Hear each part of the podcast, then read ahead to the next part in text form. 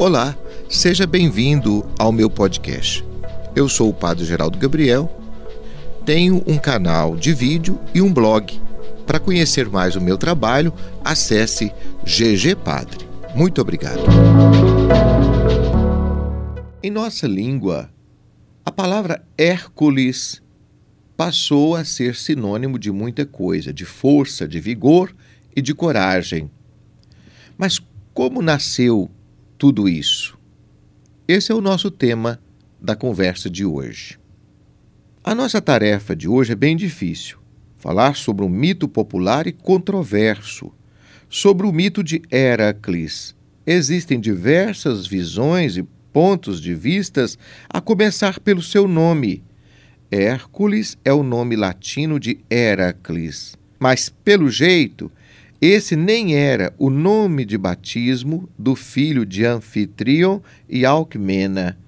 O nome mítico Heracles foi dado a Alcides por Apolo, a partir do momento em que ele se submeteu às duras provas que Hera lhe impôs, ou seja, os famosos doze trabalhos de Hércules. Alcides era um nome de família, pois seu avô chamava-se Alceu.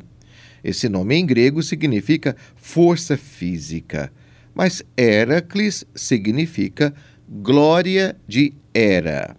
Dizemos que Heracles era filho de Anfitrion e Alquimena, mas na verdade o seu pai era Zeus, divindade que chefiava o Olimpo.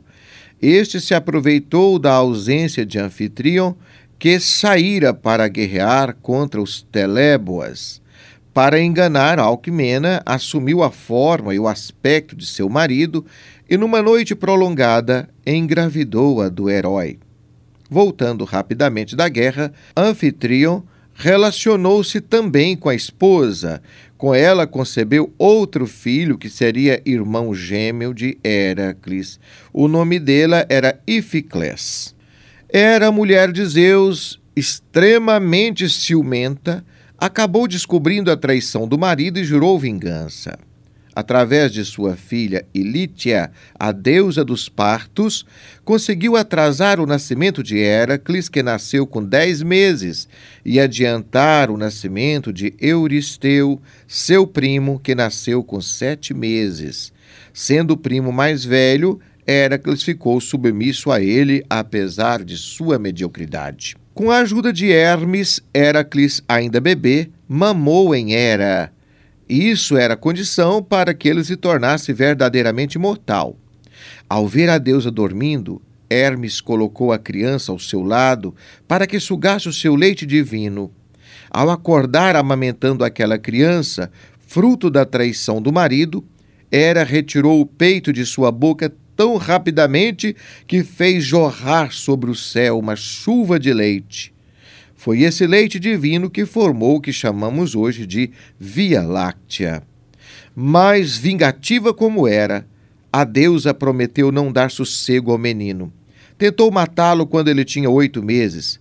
Para isso, introduziu em seu quarto duas enormes serpentes, mas Heracles as estrangulou com as próprias mãos.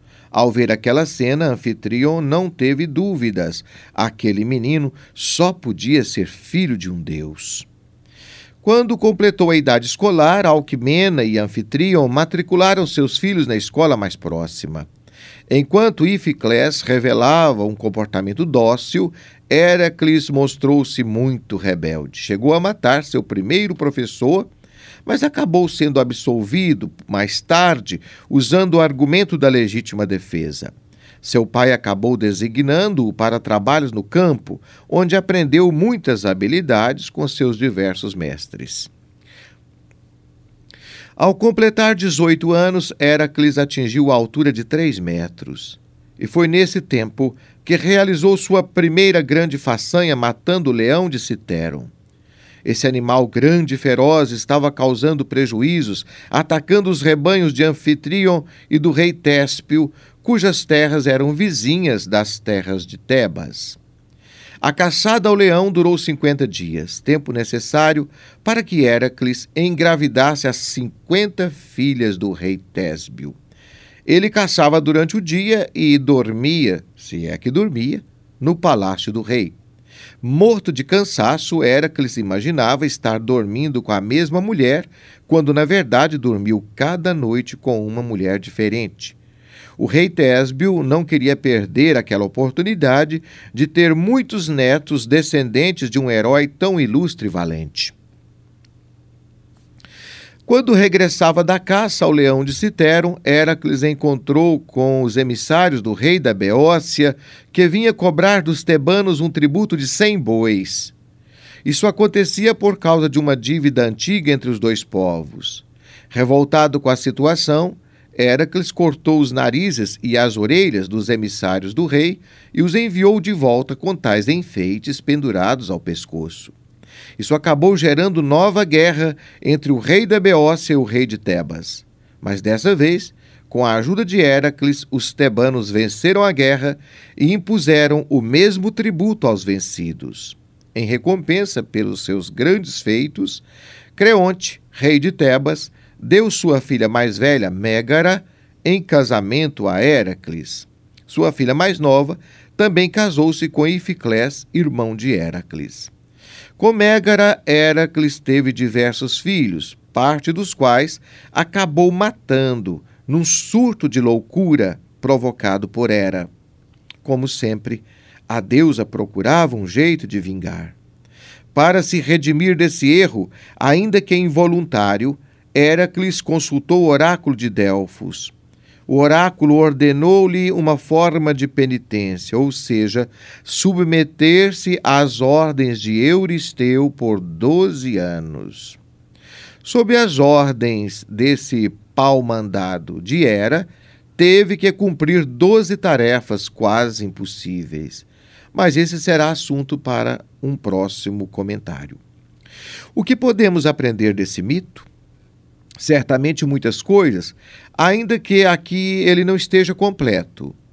Constatamos que Heracles teve que pagar pelos erros do pai, que nem sempre veio em seu socorro. Por ser um filho ilegítimo de Zeus, ficou exposto à ira de Hera, que costumava vingar nos filhos ilegítimos os erros do marido. Procurava atingir o pai maltratando os filhos dele. Heracles não se fez de vítima, mas buscou superar cada desafio que a vida lhe impôs. Só assim alcançará mais tarde a imortalidade, podendo morar com os deuses. O herói percorreu seu próprio caminho, reverenciando as qualidades dos deuses e abominando seus defeitos. Foi honrado e fiel aos seus deveres. Sendo assim, não reproduziu na vida o mau exemplo dos deuses, por isso conquistou a simpatia e a consideração de todos. Nunca buscou a glória por ela mesma, mas apenas por cumprir fielmente o seu dever. Talvez seja essa e não outra a maior glória de todos os mortais. Você gostou dessa história? Quer saber mais? Acesse ao nosso blog e ao nosso canal de vídeo. Um grande abraço para você.